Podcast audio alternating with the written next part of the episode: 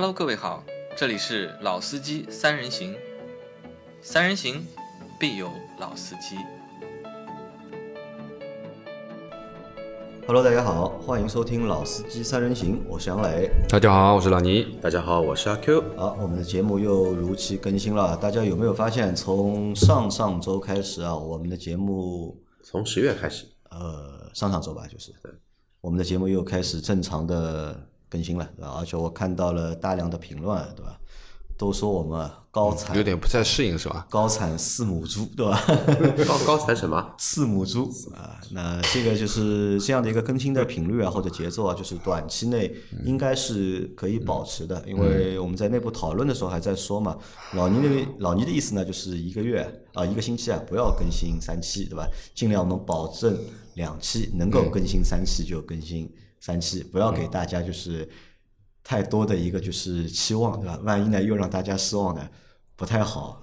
那我觉得，就是因为我们在之前的就是小一年的时间里面，其实我们这个脱产啊还是比较严重的。如果现在条件允许的话，还是尽量能够多给大家更新一些内容，能够补多少算补多少。嗯，好，那今天和大家聊什么呢？我和阿 Q 在上个星期啊，我们去参加了一次未来的活动，对吧？那参加完他那个活动之后啊，就是在那个活动的过程当中啊，那看到了一些，也体验到了蛮多的东西啊，所以想今天做一期这样的一个节目，和大家来分享一下我们在上周参加未来活动过程当中的所见所闻啊。那看到这个标题啊，标题是未来汽车九月大事记。那因为在参加活动过程当中啊，他们给我们看了一个 PPT 嘛，然后那个 PPT 我看了一下之后。我觉得还蛮有意思的，呃，他把就是未来在九月份发生的一些比较重大的事情，那在 PTV 里面列了一下，也和我们就是介绍了一下，那我就依葫芦画瓢啊，把他们那个 PPT 啊就拿了过来，也和我们的听众小伙伴分享一下。那他这个大事记里面，九月份呢，他一共列了十件对未来来说比较重要的事情啊。第一件事情是未来九月交付了一万零六百二十八台车，那第二件事是第二十九家未来中心在威海开业。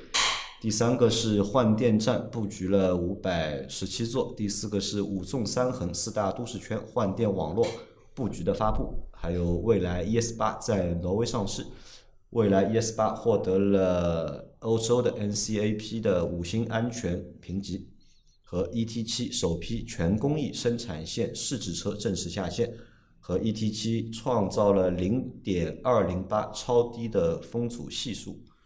和三元铁锂标准续航电池包，七十五公里，呃，七十五千瓦时上线，还有一个是 Neo 三点零的系统发布。那这个是在那个 PPT 里面的内容。那我们选了一些，就是和大家来做一下分享，觉得还值得和大家讨论的。那第一个点就是它的一个九月的交付数量，未来在九月份它交付了一万零六百二十八台车，这个数量你们觉得怎么样？一万台不少了，一万台不少的，三个车型加起来一万台不少。整个品牌来说的话，就是说，因为我们其实有一个细项嘛，它的 ES 六啊、EC 六啊、ES 八非常不错，而且要考虑的一点就是什么呢？它的这一个客户的一个我们说价位吧，这个比别的一些我们说新势力造车来的要高很多了，已经。就产品比较贵，对吧？对所以它的这个成交量或者是交付量，这个算是一个蛮大的数据。但但是我们看啊，九月份啊，其实不单是蔚来，好多的就是新能源品牌啊，特别是我们中国的新势力新能源品牌，他们的交付量都是不错的。对，而且有好几个人家也都是创了新高，历史的最高对吧？包括小鹏好像九月份也是创了就是新高，包括就是第二阵营的哪吒汽车，哪吒在九月份卖的也是非常多的。那从这个大势上面来看，我觉得是什么呢？是用户啊对新能源车的这个接受程度啊比较高。嗯，那这是个是第一个原因嘛？第二个原因啊，会不会啊和就是传统的燃油车啊，因为今年因为芯片紧缺嘛，所以这个售价相对来说优惠都不大。那有一些用户啊，想想索性对吧，投入新能源的怀抱，和这个会有关系吗？呃，今年呃芯片的短缺可能还是比比较多的还是体现在燃油车上面嘛，对吧？那么因为我们现在看到的一些数据啊，包括刚刚做完了这个八月的这个数据，其实九月已经出来了啊，可能过几天我们要做。那么应该这么说，就是九月有一些数据，特别在新能源的这个层面，其实都是蛮亮眼的，对吧？那么应该呃，我觉得在这一个部分上面，其实呃，可以这么说吧，整体而言，电动车现在的占比啊，在近一年之内，我觉得是基本上要快翻番了。翻番对吧？因为最新的数据是九月份新能源车的这个渗透率啊，已经达到了将近百分之十五，在总的这个销量里面。对啊，就是说最近的这，其实我们在聊这个新能源车，其实呃，老司机造到现在，其实前一两年也在聊嘛，嗯，但是那个时候我们在聊呢，真的是把它当成原来我们说叫 PPT 造车，就更多的是聊，现在都不是了，因为现在都看到了实车都落地了，而且最近的这个我们说的这个新势力造车里面，就我们说国产的这几个品牌里面，其实像蔚来、小鹏，对吧？还有理想理想，对吧？那么包括还有后面还有威马等等，那么这些其实呃增长还是蛮显著的，对吧？从呃好几个月的数字都是蛮好看的，好几个月的数字都是蛮好看的，啊，可能是我觉得逐步逐步大家都在接受这个新能源吧，啊，那你看它这个数据，前面老倪说啊，它它你看增长啊，它同比啊，九月份它同啊三季度对吧？它同比增长了就是百分之一百二十五，对吧？蛮厉害的这个要比去年的三季度对吧，增长了就是一百倍一倍。对，那这个就是一个很明显的一个数据，而且不单单是未来啊，其实包括理想、包括小鹏，其实都有将接近的，就是差不多的这个百分比的增长。那从这一点上面来看，可能就是今年对吧？那所有的新能源车对吧？不管是便宜的还是贵的，是中国品牌的还是美国品牌的，大家卖的都都非常的好，对啊都非常好。对，就像前面阿 Q 在讲啊，就是说这个一万台的一万零六百二十八台的这个单月销量啊，这未来现在是三个车型嘛，对吧、e s 八、ES 六、EC 六，对吧？这三个车应该这么说，啊、特别是 ES 六啊，它因为它占了一半，有五千台这个样子5000多的一个五千多的一个销量。那么大家知道，就是 ES 六现在应该算是未来的一个主打车型吧，啊因为它是中级 SUV，对吧？那么应该这么说，呃，价位也是从它就是说，如果是你是换电的这个模式的话，啊、不是就是租电池的模式的话，最低从二十几万、二十七万、二十二十七万多二十七开头，二十八不到啊，二十七万多，然后呢到四十几万，对吧？那么基本上，呃，是它主力的一个销售价位段，因为呃，在这个价位段里面，其实说实话，现在国产的新能源还是比较少的，因为大部分都低于它，对吧？基本上都是在，即使高的，可能也就是到二十五六万到头了。目前比较贵的也就高和，那那高和不不能和它比，红旗也有一台是比较贵的。H E H S 九那一个电动的，其实基本上二十几万的电动车，如果要把传统主机厂算进去的话，其实能打的也就比亚迪。对，但比亚迪的话，目前唐的占的一个销售的一个比重，其实你跟汉啊，你跟秦啊是没法比的。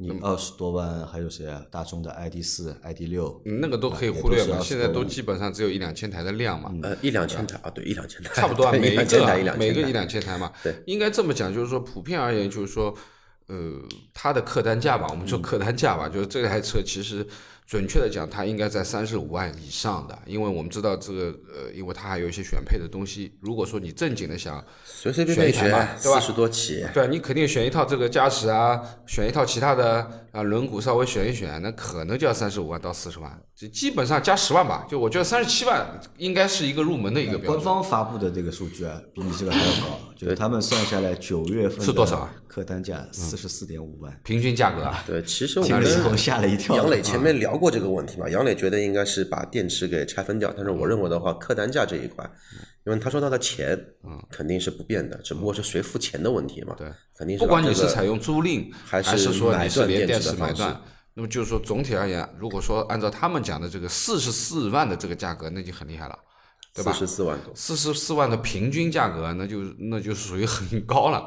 那么可想而知，你除以二，二十二万的话，现在有多少车是平均二十二万的？你 BBA 的话已经比宝马跟奥迪要高了，而且比奥迪高出一大截了。所以你看，在这样的一个就是平均客单价的情况下面，能够卖到就是一万零六百二十八台啊，对，那这个我觉得还是蛮吓人的一个数据。对，因为你去看这这个三家嘛，就是未来、小鹏、理想。小鹏在九月份小鹏也是一万台，一万零四百十二台，因为他们九月应该也是创了他们就是单月的一个交付的。记录对，因为你想小鹏这一万台的话，那它主卖的车型是 P 七嘛，它 P 七占了差不多百分之七十五的，七千五百多台，七千五百十二台，对不对？那么七千五百多台，其实你 P 七的价格，你和 ES 六或者 EC 六去比的话，你还差一截呢，对吧？你少说说还差个五万十万的。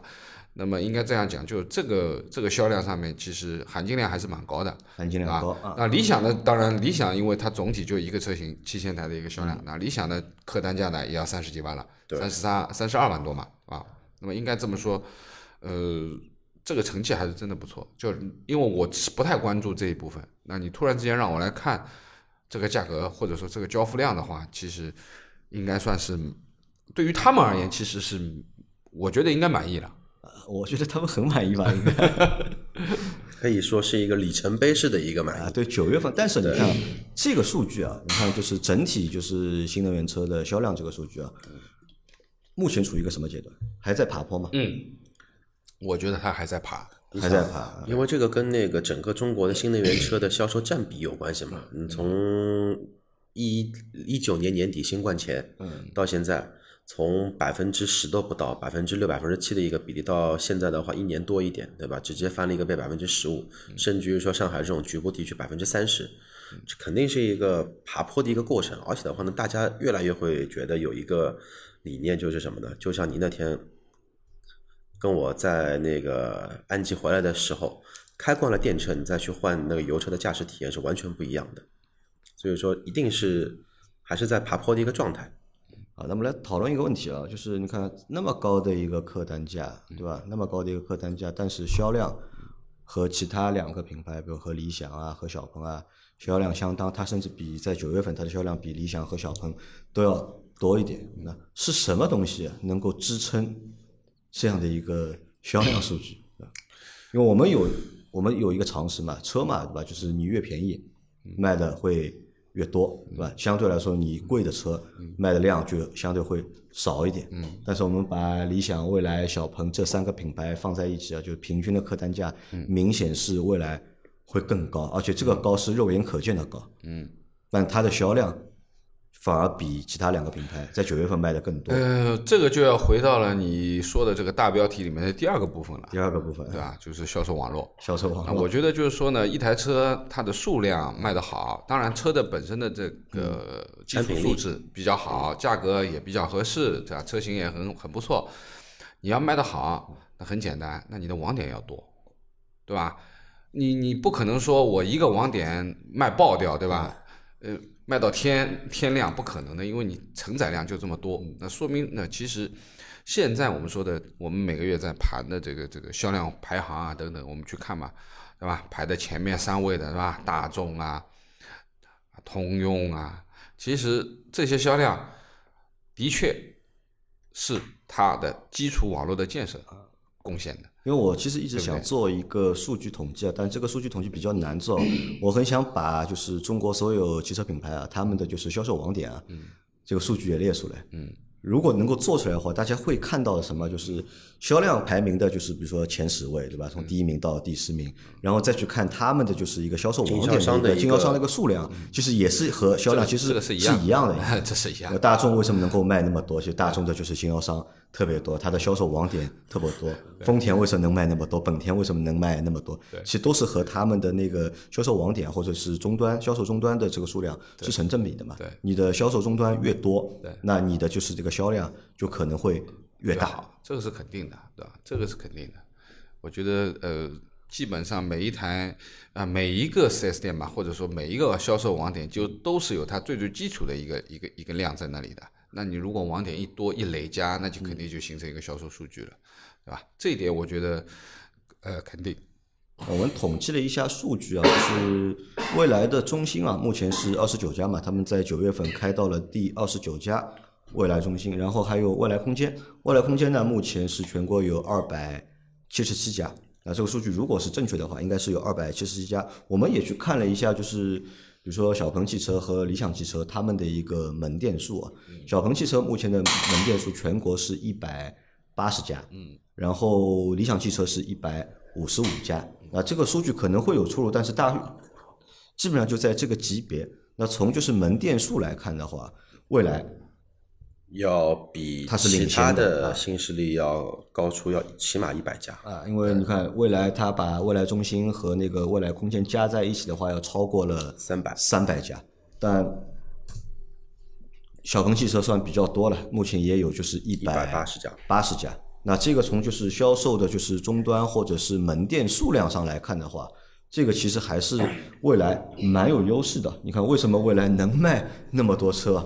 那我觉得可能因为他们的销售终端或者销售的门店比就是其他品牌会更多一点。虽然说现在很多新能源造车，包括就是很多的车企在卖车的过程当中，现在都都换了方式嘛，对吧？都让大家在线上订，对吧？可能门店只是给你体验的，让你看车啊，对吧？让你去试驾，让你去咨询的。但是这个还是很重要的，就不管你是在手机上订的，还是在网上订的，但是你那个决策，我的这个购买的决策，或者我订车的这个决策，我相信啊，就百分之七十的用户啊，或者甚至百分之九十用户，还是在门店体验过之后做的这个决策。对，因为呃，对于这个未来的门店啊，我有点感觉啊，就是说因为知道就是基本上周末都会去遛娃嘛，对吧？可能会去一些 shopping mall 去带孩子玩一玩，然后吃个饭。反正最近这几个月以来，我去的这些 shopping mall，好像在一楼基本上都有电动车。啊，都有电动车，啊，都有电动车的这个销售，那么这个里面有很多都有未来，嗯对吧？有有些可能就电动车是连一排了，基本上是连着门面都连在一起的。一楼变成就是电动车展厅的展区，对啊，就是说，以前一楼都是什么卖化妆品的，以前大商场一楼都是化妆品，现在一楼对吧，都变成就是卖电动车的都。对，就是说这种其实也是一种变化嘛，就是说你明显能感觉得到，就是说这个这个曝光率啊，就是说我们能够在呃日常生活当中就越来越多的这种可能性接触到这一类的产品，所以说。呃，我觉得这个也是一个，呃就是说我们说的新的销售方法嘛，对吧？就是在 shopping mall 里面去开门店，原来都是独立独立的一个 4S 店嘛，对不对？那么现在等于说也是一种新的形式。这个你看啊，就是新能源车，大多数的新能源品牌，大家都在用一个新的销售的方式，嗯，或者新的一个终端的形式来面对他们的消费者，或者面对他们的潜在消费者。这个我觉得是整一个就是新能源行业啊，给这个市场带来的新的东西。那以前传统的那些主机厂的 4S 店，基本上都比较远，对吧？离市中心会比较远，然后你在里面的体验啊，说实话呢，就是有的好，有的不好。因为在我们的节目里面，老司三十行，我们有很多就是试驾的内容吧。其实你看每一期试驾内容，我们都会在节目的就是前半部分都会去聊，在这家的体验怎么样，这个家的感官怎么样，服务员的呃不叫服务员，销售的态度怎么样，嗯，对吧？但是在新势力造车这个范畴里面，嗯，每家人家都在动一些新的脑筋，出一些新的花样，在终端给大家一些新的体验或者是新的感受。那在那么多的品牌里面呢，我觉得 New House 就是未来的这个未来中心啊，他们好像是给我们的东西啊，相对来说会比其他品牌啊更多一点，更多一点，对吧？因为 New House 我们也去过好几个了，嗯，就是说包括我们说在上海的话，像兴业太古里啊，对啊，那么首先就是说他选的这个位置肯定是一个地标的一个地方啊，呃，也是一个啊我们说的网红地吧，或怎么样。那么第二个呢，就是说呢，你会发觉就是说，呃，在这个未来中心的话，你所接触到的不单单是一个看车，因为它其实也像一个俱乐部，嗯，就像用户的一个就是会他们会员的一个歇脚点，对吧？这里面可以喝喝咖啡，你看看书，或者参加一些他们里面的活动。啊，参加一些活动，或者说是呃呃买点东西，对吧？因为现在未来还有一些衍生品的东西嘛，我们其实最近也看到蛮多啊。前面杨磊也在说服装，对吧？有一些小的这种文创的文创的产品，哎，蛮好玩的。那么最基本来说，就是说。正常就是到 shopping mall 里面去喝个咖啡啊，下午怎么样？那 OK，如果我是会未来的会员，我是车主，那我就可以去未来中心坐一会儿，喝杯咖啡，对吧？而且位置也不错，对吧？同样是休息嘛。那么你在一个像你有一个呃我们说的会员的身份的这样的一个店铺里面去休息，和你去一个其他的普通店铺休息，可能还有一些感觉不太一样吧，就感觉这个地方像。像自己家或者怎么样，那这其实也是未来想要打造的这个自己的一种生态，对吧？就是服务客户的，就是对于未来的这个会员或者车主的这种车主服务嘛。啊，前面老倪说到，前面老倪说到，因为销售网点多嘛，所以销量对吧，相对会有保证。那我觉得除了就是这个之外，还有一个点是什么？你看，一个品牌对吧？一个品牌的它的品牌形象体现在哪些地方？大家想一下，对吧？可能会体现在它的产品上，对吧？会体现在它的宣传上，但是给我们最有直观感受的，可能还是在他们的那些终端，在他们的门店或者是在他们的就是销售网点里面，对，进到这个店里面，给你什么样的感觉，你就会对这个产品或者对这个品牌，对吧？有一个什么样的定位？那比如我们在上周的节目里面，我们聊过。杰尼赛斯，对吧？你跑去杰尼赛斯的那个店，哎，看它的装修，对吧？看它里面人的就是服务的态度，哎，你就知道着装啊，这是一个豪华品牌，这个是能够挂钩的。就是品牌的形象是怎么建立的？我觉得和门店啊是有着和门面有很大的非常大的一个关系啊。对，你门面越多，对吧？或者你门面越大，就是你这个品牌的形象，嗯，这个塑造的这个力度啊，嗯，就会越大嘛。可能在就是。小鹏也好，理想也好，未来也好，这三个品牌里面啊，未来在这件事上面，嗯，他好像是想清楚了，他的这个一套这个品牌形象塑造的这个逻辑啊，就是在他的就是 New House 里面，体现的我觉得还蛮不，你 还蛮充分的。这个你要看他选的地方嘛，对吧？就比如说前面说了，像像我们去的像兴业太古里啊，包括呢，他现在在说的，他第二十七家是武汉恒隆啊。对吧？二十八家是长沙的这个西悦汇啊，包括最近的这个，他们是这个这个三十号九月三十号的那家威海滨海大道，对啊。那么是也就是说，他在挑这个 new house 的这个位置的时候，其实还是很有讲究的，都是选好地方，对啊，都是选好地方，也就是说地标的这种地方。那么首先就是说，你去想武汉恒隆嘛，对吧？它周边的品牌是什么品牌？我们不说卖车嘛，也就是说去卖衣服。卖卖这些都是奢侈品牌，对吧？都奢侈品牌。那么其实无疑这种地方也拉高了这种整体的调调，整体的调调，对吧？那么这个也是其实他也他也想要做到的嘛，因为他认为他本身他的车子的卖价各方面其实还是和我们现在的传统的这个自主的这个电动车还是有一些差距的，对不对？那么应该这么讲，就是说。这一点上面，他其实是花了本钱的，花了本啊，花了本钱的，对。因为我问过身边蛮多的，就是用户啊，就是他们可能不是，他们并不是未来的用户，他们也不一定是电动车的用户，对吧？我就问过他们，哎，你对这几个品牌，啊，你觉得哪个好？嗯，你更喜欢哪个？那么，蛮多的用户啊，都觉得就是未来的这个品牌啊，给他们的感觉。更好一点，那我说好在哪里呢？你能告诉我好在哪里吗？你又不了解他们的产品，你也没有用过他们产品，你为什么觉得他们的品牌好呢？他和我说啊，他觉得高级，因为店开的地方高级啊。你就想我去这个，像那个老倪说的，我去一次那个那个兴业太古里吧，对吧？我本身去买一个奢侈品，对吧？我去买一块高级的腕表，哎，发现原来未来在他们里面，原来站的那个门面是最大的。可能说比他们看的所有的奢侈品品牌都都都都要大，而且进去的话感觉了一下，不管是硬件还是软性的一些服务上面，其实都跟这个商场里一楼的一些主流的一些一线品牌服务意识、体验也好，都是同一个水准的。所以说呢，就自然而然会感觉这一个车高是一个高级车，个品牌就并且什么呢？就是这个车的定价本身就不便宜，嗯，就是说他会觉得这一个定价跟这个车提供的一个服务是挂是挂等号的。那你看啊，在最早初期的阶段，就未来刚刚开始的阶段，就是网上有很多诟病嘛，对吧？说他们就是花了很多钱造 New House，嗯，对吧？在在讨论啊这样的一个行为啊，理智还是到底是卖车啊不理智啊？对的，你看他好像当时我。嗯，是好像他北京有一个就是第一家那个店，就是好号称一年的那个运营费用上亿，对吧？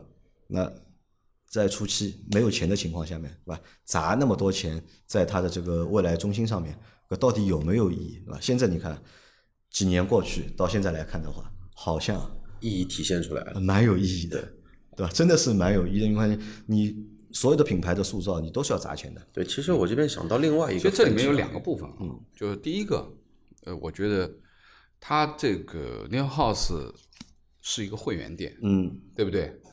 它对于普通消费者没有成为会员的，它是一个购车的体验店，对吧？然后可以看到一些车以外的东西，对吧？感觉啊等等。那么对于未来的用户而言，其实他也感觉逼格很高，对不对？就是我买了未来车，我就可以做 New House，我可以用我积分换咖啡等等，对吧？那么其实这是也是也是一种新的一种生活生活体验吧。就是说呢，换个比方讲起来，其实这个东西，呃，所换来的是口碑，特别是自己车主的口碑。那就是我们其实身边有很多这样的未来的用户车主，对吧？基本都是在说未来好的，因为的确未来给了他们作为会员车主的一些感觉，身边未来的车主好像没有一个说未来不好的，没有啊，因为因为因为我的老板他他是最早一批 ES 八未来的这个，他一直在安利我要我换 ES 八或者说换未来的车。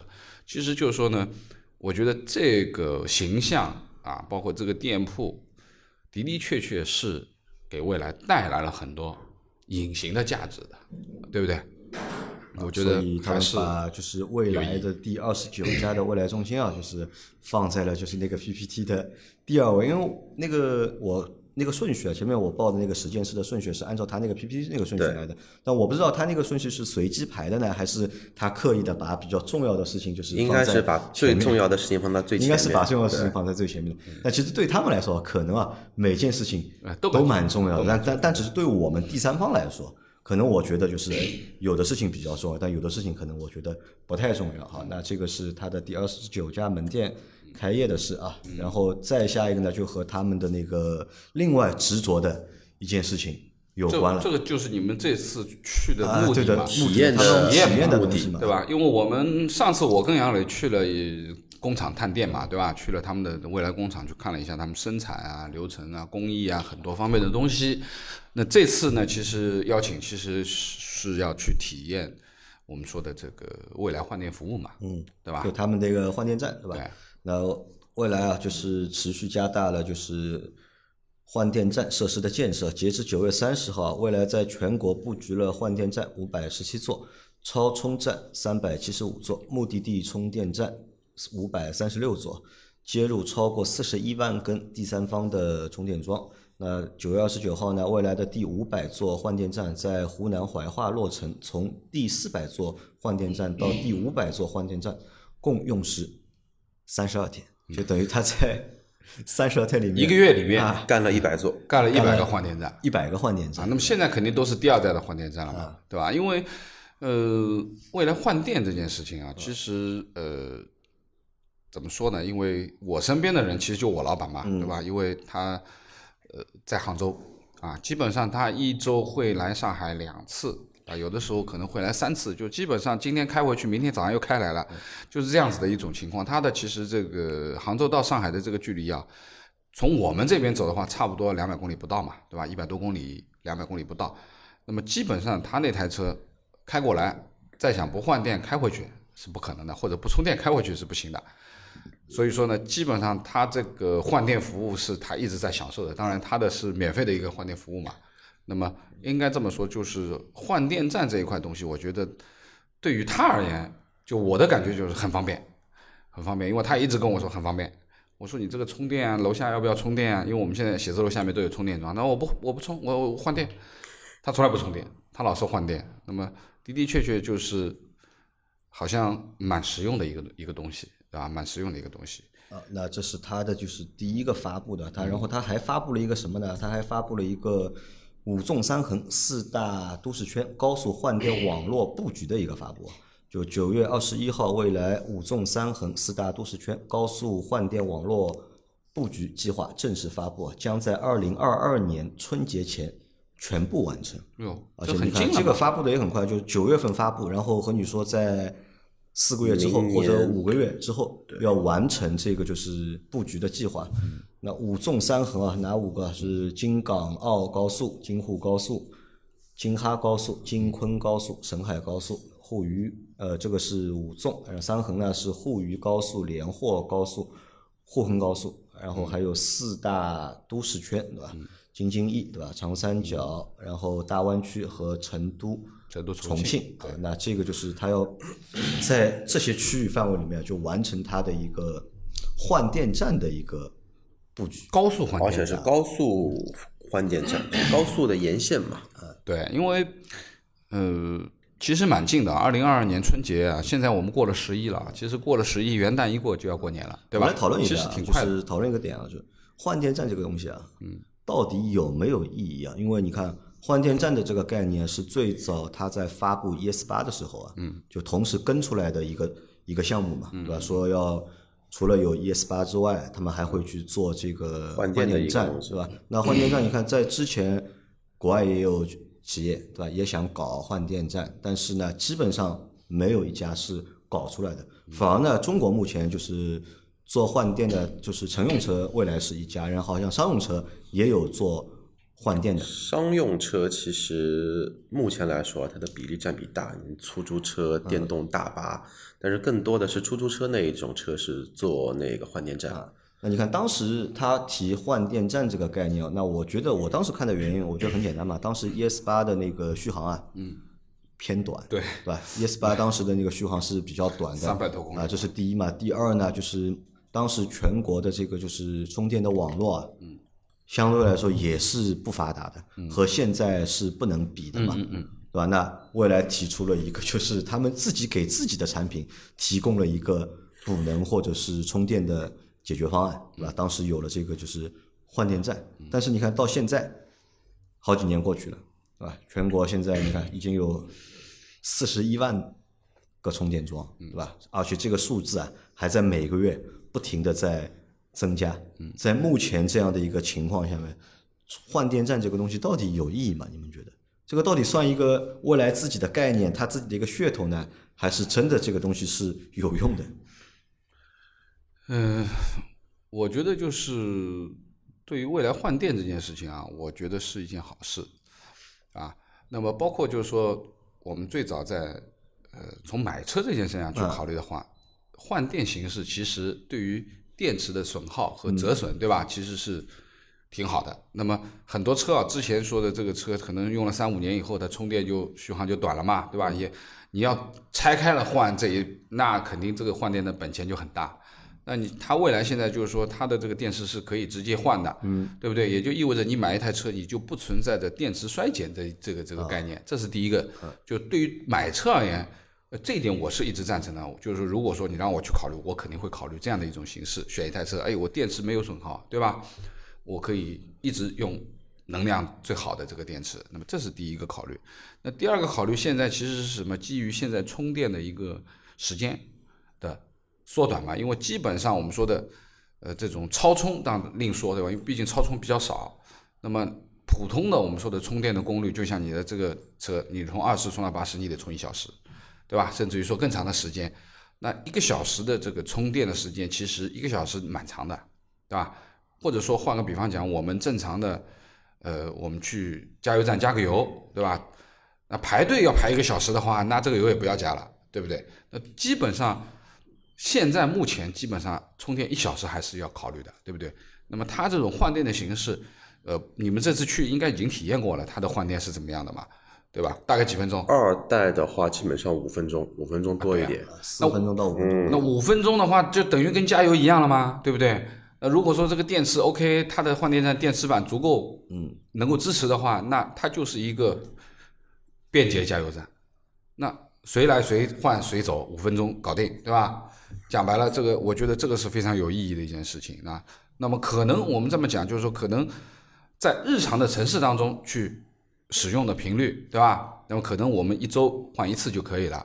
但是如果说你跑长途呢，特别是这次十月一号已经出了这个事情了，对吧？大家的反应，高速公路充电排队，然后最最少排四五个小时，多的排七八个小时。有一个数据是这样的，今年就是相关部门给了一个数据，在十一长假期间，就是高速的服务区啊。就是平均，嗯，充电就是大家补能充电嘛，用时等待时间四个小时，就是你把充电和等待的时间算在一起，平均一台车是四个小时。对啊，那这个相对来说，我觉得还是蛮长的。这个很我蛮长是很长，我听了之后是有点害怕，因为我们之前也讨论过这个问题，因为我本身我自己也是电车的用户嘛，那我们本来也考虑过这个续航啊，或者是补能的问题啊，到底该怎么解决？那本来认为，哎，即使我跑长途的，不要太长的，我跑个两百公里，对吧？或者两百公里左右的这个短途，那我可能在服务区里面，我能够去补能，我能够去充电，我充个半小时或者充个一小时，充到个百分之八十，我能够继续下一段的路程。那可能这个只是在平时非高峰的时段，嗯，OK 的，嗯，对吧？但是 在今年的十月一号。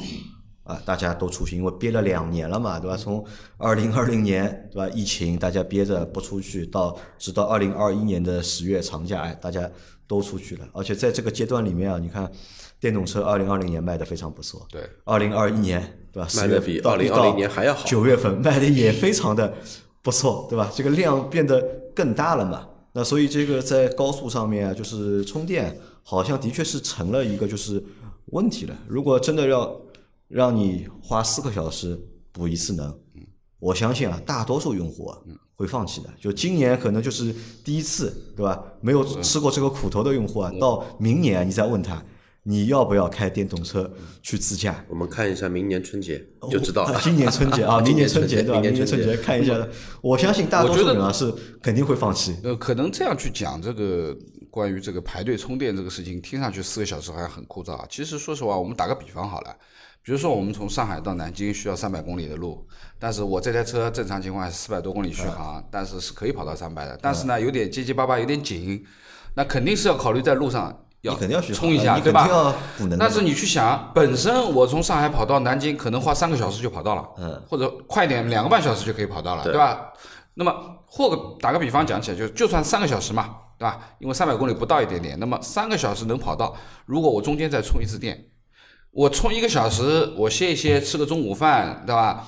上个厕所等等，这个一个小时我可以接受，没问题的，因为正常停一停，对吧？正好是挑的这个中午时间或怎么样都 OK。但是如果说你要加四个小时在里面，那天呐，就变成上海到南京变七个小时了。啊，我全程对吧，才三个多小时，四个小时我就能开到了，对吧？你让我再等再加四个小时，那你就这个就是很难接受了，对吧？这个就很难接受了。那何况如果说你的旅程更远一点的话，你不是一次充电。你如果你还在第二次充电怎么办？你再加四个小时吗？一天的路程硬生生的拖成了两天啊！对啊，所以这个是不能接受的，这是不能接受的。那么我觉得就是说，他现在发了这个五正三红四大都市圈的一个高速换电网的布局，说是在明年春节之前完成了。那这个其实我觉得意义就比较重大，有可能他这个就是针对十月一号出的，这这个这个这个这个发布啊，就是是九月份发布的，九月二十三号发布的。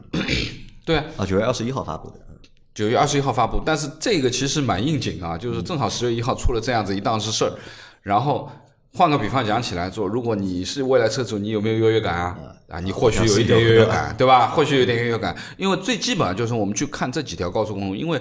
国内现在我们说国内现在主要的高速公路基本上都涵盖了嘛，他说的五纵三横嘛，比如说他现在说的这个京呃这个京港澳高速对吧？京沪高速，京沪高速我们说从上海到北京你横穿了多少个省啊对吧？江苏、安徽、山东、河北。对吧？那么都穿掉了。然后京哈高速很简单，从北京到哈尔滨了，也就是说东北这一块这条带掉了。那京昆呢？京昆是从啊、这个这个这个北京往昆明的这一条线也是重的，对吧？那么沈海高速是从沈阳到海口的，对吧？那么就是说基本上是沿海的这个高速这一条线。那大家去想一想，就中国地图这条线啊。那么另外就是说的三横是指沪渝高速，对吧？沪渝高速，那么从上海出发的，对吧？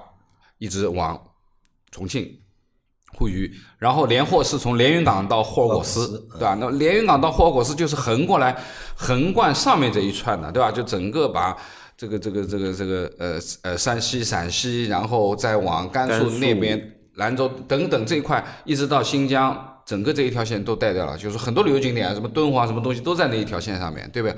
那么还有就是沪昆，沪昆就是往下的，就是往中间的，中昆明走走上海，走浙江，然后走江西，走湖南，走贵州到云南，对吧？就这条线，可以这么说吧，它这个五更 五纵三横其实是把。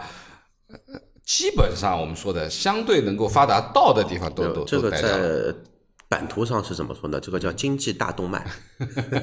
所以如果说它真的能够在高速公路完成这个布局的话，其实啊，真的你开个两三百公里换一块电，两三百公里换一块电，对吧？那么这个你真的是可以跑个八百公里、一千公里，对吧？五分钟、十分钟换一个电嘛，对不对？那这个就变成很美好的一件事情了，就真的你可以去开一台电车动车对吧？跑长途了，跑长途，对，自驾对吧？对，变成了一个 可能啊，可能变成个可能啊，对，对不对？那么这个我觉得，呃，是蛮美好的一件事情啊，特别是对于未来车主，那我相信这个是绝对很有优越感的啊，我也。问他了嘛，就是他们在十一长假期间啊，他们有一个在服务区的换电站，嗯，他一天，嗯，他换了大概一百一百多次，有有多少？一百多少？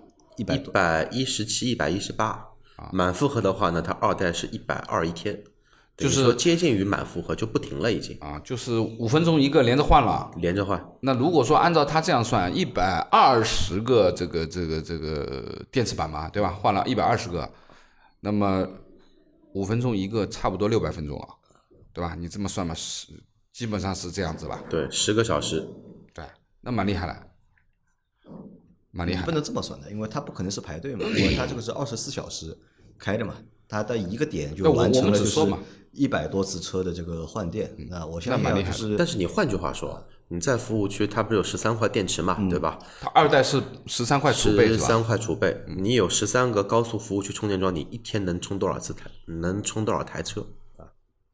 这个不少啊。对，这个比例换算一下就知道。以现在的未来用户的量而言，这样去去推算的话，对吧？相对而言，哎，感觉还可以了。那未来我不知道，未来它要卖的更多，那是不是也会造成这样的情况？目前能支持，或者目前能支持。这个复合，嗯，对吧？但至少就是怎么说啊，有总比没有好前面前面老倪说那个点，我觉得还蛮对的啊，就是让未来用户啊在服务区啊嗯，更有优越感更有优越感。啊，这肯定的，对吧？这这这就是一个 VIP 嘛，呃？这就是个 VIP 你们在那边打，在在那边就是按照前面的这个啊阿 Q 讲的这个十三块电池，对吧？对，十三块电池，五分钟一块，那么他换下来的这一块电池，据他说充满是要一小时，一个小时，对吧？对吧？十三五乘以五，六十五。那么它等于说，当你换完第十三块电池的时候，你第一块电池充满了又可以换了，是不是这样的理解？对，对吧？那么也就是说，它可以基本上可以连轴转，当然不会这么频次，这个这个频次那么高啊。也就是说，我是不是可以这样理解？因为稍微算一下，我是不是可以这样理解？就是说，就在满负荷的状态下面，车子排满了队，你还是要排队，对吧？一个小时最多一个小时你能。换到电了，嗯，是不是这样理解？对的，哎，OK，那我觉得总比四个小时、四个半小时。那我反正在在十一看到的新闻里面有七八个小时的，对吧？这还有个充电打架的，还有打架的，对吧？那么这个肯定，我觉得这个优越感它体现出来了，体现出来了哈嗯，。你看换电站如果把布局到五纵三横，对吧？那这个其实意义蛮大的，嗯比比城市里面因为很多有有意义直觉得就是我们在讨论另外一个问题是这样的，因为未来啊就是花了很多的精力、时间、金钱，对吧？在补能这件事情上，嗯，对吧？嗯，到底这个事情有有没有意义？有意义啊。你看，在三年前我们买电动车，对吧？我们首先考虑的是续航，嗯，考虑的是补能，对吧？都觉得这两个问题是当年就是很多要买电动车的人或者电动车问世之后啊，大家提出的问题啊，你怎么解决续续航问题？你怎么解决就补能的问题？但是三年过后到现在，我发现，你看我只买了日常使用补能已因为我有一。台三百公里续航的电车，对吧？那我觉得三百，对吧？嗯在城市里面那么开，现在看三百很短，嗯对吧？人家现在动不动都是五百起，对吧？你三百，对吧？但是真的你在室内使用的话，在室内百四百是一个一个我觉得是一样的，因为我基本上家里自己有充电桩，我就开个两百公里，开个两到三天或者开个四天，嗯我就自己家里充个一个晚上，哎，有第二天满血，对吧？那么再继续跑个三四天再充，那我觉得是不存在就是有太多的就是焦虑补能的这个就是焦虑的，或者是补能的这个困扰的。嗯，但好像我们在开谈开会的时候，就是他们的工作人员就一直在谈这个问题，他们觉得好像补能这个问题还是困扰着就是很多电动车用户最大的一个问题。我觉得这个应该分开看人，我觉得应该分开来说，就是说补能这个东西是困扰什么的？困扰即将买电动车的一些准客户，嗯，或者说意向用户的心里面的那一个坎。但真正的说，你用上了以后，用上了之后，因为我身边对吧，杨磊是电动车，身边的话还有别的伙伴开着种种不同品牌的电动车，续航最短的就是杨磊那一台三百，多的话五百多，没有一个说我这个车充电不方便，或者说补能有问题，从来没听说过这么一个问题。在城市里面去使用，目前啊，基本上你所到之地充电是很方便的啊。你在商场啊，在哪里啊都有充电站，对不对？你不行的话，你就充，对吧？甚至于说，现在其实呃杨磊前前面在讲，就是他那台车三百公里的话，他其实可以开到只剩五公里、十公里再去 充电，就他心里很有底，因为他已经知道能扛得到，对吧？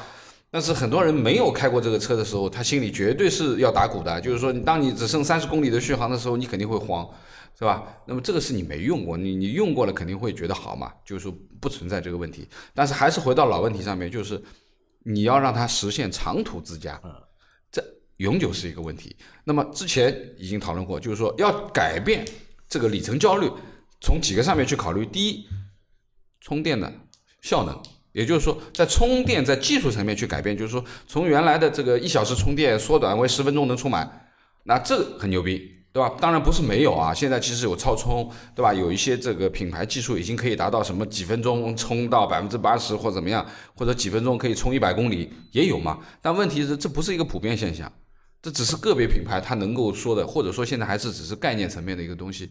但是真正要达到像加油这么方便的充电，现在还做不到。目前的情况就是十一，就这种情况。就当集中出行的时候，高速公路堵塞的时候，大家都是去长假的时候，这个时候汽油车我排队，我不可能排一个小时吧，对不对？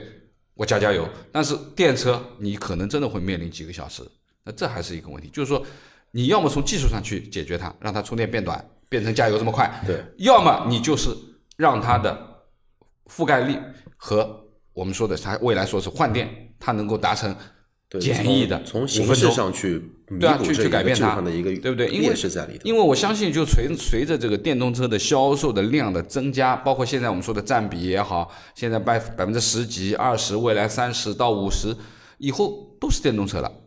那大家都是开出去，就像大家都要加油一样，就大家都要充电，那咋办？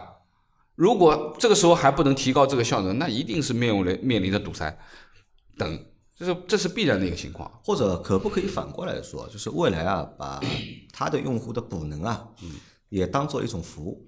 其实这就是一种服务。你看，大多数的电动车的厂家或者品牌，车卖完你之后啊，基本就结束了嘛，嗯，对。对吧？你要从哪里充，对吧？你自己跟跟你没关系跟他没关系跟厂家没关系未来就是把充电这件事情，它的用户的充电，它其实也变成了它的一个服务。因为你看未来充电方式还蛮多的，你看这是一种商业模式除了就是你看有换电，对吧？这我个是我们把这个页往上那个翻一页，我们要解释一下。我们前面也在研研究那个什么是目的地充电啊桩，，那这个我觉得不需要研究啊，因为它你看它有什么，就是最早以前有打个电话，嗯，他有人上门。奶妈车。啊，帮你把不是奶妈车，帮你把车开走，啊，开走去换电，他帮你去换电。换电或者帮你去充电，对吧？这是一种。然后你说的奶妈车来来个移动充电宝，对吧？对来个充电宝。大型的 移动充电宝，对吧？来帮你充，对吧？你还可以跑去就是它的换电站充，嗯直接对吧换嗯。可以去它的那个超级充电站充电桩，嗯。对，吧？好像就是它能够提供的这个就是形式很多样。形式啊，啊，很多样。真的就是很多呀。啊，你怎么方便你就怎么来，嗯，对吧？你充电方便你就充电，对吧？你就这样充，啊，你离着超充近你就超充，对吧？你如果说你是在写字楼下面，那你或者商场，那你就是吃饭的时候你就可以目的地充电，可以插上充，对吧？那么或者还有其他的第三方，对不对？其实就是说形式比较多元化，对吧？它比人家多的就是可以换。可以换这。是他比人家多的东西，对不对？这是比较比较牛的一个东西，其他都干不了，只能他能干，对吧？那么另外一点呢，就是我觉得他在布局这个充电呃换电站的这个时候，其实他也是把它前面说了，把它当成一个服务嘛。嗯，这个就像就像我们说的这个 New House 一样，就是说这不是一个卖车的地方，而是像一个会员俱乐部一样的一个一个场景，可以喝咖啡，可以买东西。同样，换电也变成其中的一个环节，就是说其实是和客户客户紧密互动的一个一个环节。另外一个点呢，我觉得就是说，当他，呃，我相信他现在的换电一定是亏钱的，因为他现在很多都是免费换的，对吧？当然免费有次数啊，一个月只有几次，对不对？那么未来不会免费的，没有免费的午餐的。以后不会，对啊，就是将来可能换电一次就会要收费嘛，对吧？那么他如果把这个换电站布局完成了以后，他才可以提供收费的这个服务。因为如果说换电是一个很不方便的事情，谁愿意出钱去做这件事情呢？谁愿意出钱去换这个电呢？对，在收只有变成很方便的一件事情的时候，哦，这个时候他提出来说，哦，换电我不收电费，我只收一个换电的服务费，哎，这个就理所当然，因为什么？服务嘛，对吧？需要有设备，有这个服务都哎是有成本的。有成本的嘛，也就是说没有免费的午餐。我觉得就是说他在做这个换电站的布局，包括呃在高速公路去布这个东西，其实也是一种商业模式，未来一定是会挣钱的。就随着它的车的销量，随着它的这个换电的布局的增大，它一定能够形成一个闭环的销售吧。对，如果说未来做的是什么呢？就是说，如果未来能推动中国的电池生产标准化，就是你不管张三李四的品牌都是标准化的电池产品，他干这个换电站早就挣钱了，说不说不定又上市另外一个，对吧？未来换电站，呃新的一个，那我们 在这期节目我们里面 YY 一下啊我们在这期节目里面和大家聊了，就是他们的销量、它的未来中心和未来的补能的一些内容。那可能把这些内容综合起来啊，我觉得把这些内容综合起来啊，就是还是体现什么？就是未来啊，在服务上面，嗯，对吧？在除了产品之外的服务上面，做的的确是和其他品牌啊不太一样。很花钱。对吧？他愿意投这个成本，对吧？愿意给用户更多的就是体服务上面的体验，嗯，所以啊，他能够卖这样的一个量，嗯，呃，还是有道理。有道理的，有道理。对，因为我觉得嗯对于前面我们在聊的时候就说了，就是说他在这方面很花钱，比如说在这个 New House 上面很花钱，装修什么什么，对吧？很花钱，提前服务。同样，他在未来的换电站上面也很花钱，补能上面也很花钱，因为几百座，一座少说几百万，对吧？那么这个也是很花钱的一个东西。但是，请不要忘记了，这个只服务于未来。也就是未未来的用用户能享受到，对吧？那么说实话呢，其实就是说，它的这些之前我们说到的很多未来用户对于未来的友好度也好啊，这些口碑也好啊，其实都是实实在在他做了很多的事情为车主，对吧？才换来的。那么换个比方讲起来，这个其实他出的这点钱嗯不亏，啊，未来一定会有回报的嘛，对吧？这销量就是一个回报，或者未来以后的服务变成了挣钱的，也是一个回报，同样的道理，我觉得这个不亏，花多少钱都不亏。好吧，那我们今天的这期节目啊，就先到这里啊。就我们只是说了一部分啊，那我们等会儿看一下有没有必要再做一个下集啊。因为我现在说的都是服务层面的东西嘛。那下一集如果要做的话，我们可以聊一聊就是产品嗯对，其层实面上面他又提出了一个新的一个电池的一个技术的一个理念，并且真的是从 PPT 变成量产了，这个挺牛逼的一个东西。好吧，那我们下集再见。好，我们下期再见。嗯，拜拜。拜拜拜嗯。